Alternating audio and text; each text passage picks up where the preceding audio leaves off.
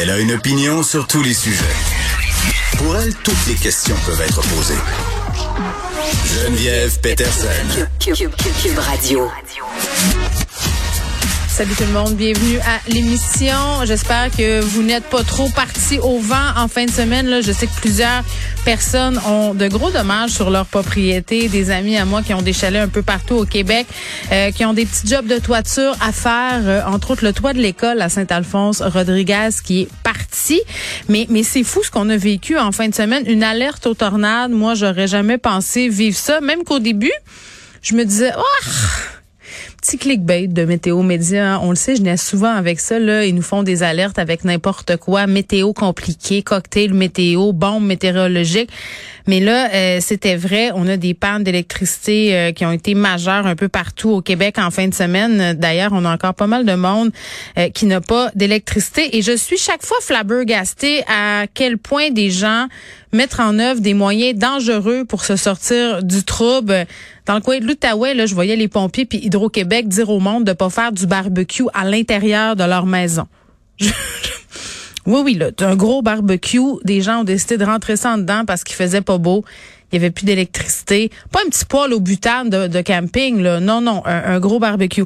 Des gens qui veulent tasser les arbres dans la rue, euh, c'est très, très dangereux avec les fils électriques. On le sait, là, d'ailleurs, il y avait des images assez impressionnantes des employés d'Hydro qui enlevaient des débris sur les fils avec des espèces de longs tissus et tout ça. Donc, 131 000 foyers encore privés d'électricité, trois jours quand même après le, plus euh, destructeur euh, des tempêtes, des tornades qu'on a connues ici. Là, ça a été pire dans Laurentide, l'Anaudière, je parlais Saint-Alphonse, Rodriguez, en Outaouais aussi. D'ailleurs, Nicole, je pense, euh, va faire sa chronique en direct de chez sa sœur parce qu'elle a vraiment pas d'électricité. Je pense même que sa propriété a eu euh, quelques dommages, mais il y a eu des décès aussi euh, quand même suite aux violents orages de samedi. Le bilan qui est passé à 10 hier. Une seule victime québécoise, c'est une femme de 51 ans décédée après être tombée dans la rivière des Outaouais. Donc, c'est très, très triste et je le répète, pardon, je ne pensais pas voir ça ici, euh, des, des, phénomènes météo aussi violents. Bon, vous allez me dire, Geneviève, tu as vécu le déluge du Saguenay? Oui, mais j'étais justement au Saguenay en fin de semaine, euh, particulièrement à Lens-Saint-Jean. Et il y avait comme une espèce de, bon, je vais pas faire de mauvais jeu de mots, je voulais dire vente panique, mais on dirait que je vais laisser faire. Euh, parce que ça rappelait des mauvais souvenirs aux gens de voir ça, de voir des dommages comme ça, de voir des cours d'eau débordés. Là, dans le coin de la Tuque, on sait qu'il y a des routes en ce moment qui, bon, euh, se sont affaissées. Il y a des lieux qui sont coupés du reste du monde. Et pourquoi j'étais à Lens-Saint-Jean? J'animais une soirée bénéfice pour la rivière au saumon là-bas, mais, mais euh, toute la fin de semaine, je réfléchissais à la chose suivante. Petit village dans une anse du Saguenay pas grand habitant, des paysages magnifiques. Puis je me disais, pourquoi je vis à Montréal? Pour vrai, je me posais cette question-là. J'étais vraiment dans l'idée de me dire, je, choisis une vie compliquée, je choisis de payer plus cher ma maison, euh, tous mes services, l'essence, puis pourquoi au fond quand je pourrais avoir tout ça? Et je trouvais tous les débats de société un peu triviaux. Tu sais, je me disais, et là là, la menace du français à Lens-Saint-Jean, là, c'est pas vraiment un enjeu. Les woke à Lens-Saint-Jean, c'est pas vraiment un enjeu. La crise climatique peut-être un peu plus parce qu'on me disait que du côté de la rivière au saumon, il y avait de moins en moins de saumon qui montait, là, la fameuse montaison. Mais bon, ça m'a donné, euh, j'ai fantasmé l'espace d'une fin de semaine euh, d'aller élever des chèvres dans une contrée lointaine. Mais rassurez-vous, quand je suis revenue à Montréal, mes bonnes vieilles habitudes sont revenues au galop. Puis je suis allée acheter un latte à 6,50. J'ai trouvé ça trop cher. Puis j'ai continué. Donc voilà. Euh, pénurie de main-d'œuvre, je pense que c'est la thématique de l'émission aujourd'hui. Euh, on va parler de la pénurie partout. Même les moniteurs dans les camps de jour manquent à l'appel. Si tant est qu'il y a des parents qui se retrouvent le bec à l'eau. Et si vous êtes comme moi, moi, je suis pas le genre de mère qui réserve ses semaines de camp de jour au mois de janvier, là, mais c'est ça que j'aurais dû faire. Il n'y a plus de place nulle part. Pour vrai, il n'y a plus de place nulle part. Et là, il y a des parents qui s'organisent, qui font le système D, un peu comme on a vu pendant la COVID. C'est-à-dire qu'ils vont euh, peut-être payer des camps privés, mais peut-être aussi faire des rotations organiser des camps de jour euh, maison. C'est-à-dire euh, une journée c'est moi qui prends les enfants, le lendemain c'est la voisine, l'autre lendemain c'est l'autre. Donc ça marche euh, comme ça. Et bon, on va parler de tous les problèmes dans les palais de justice là avec Nicole un peu dans la suite des discussions de la semaine passée.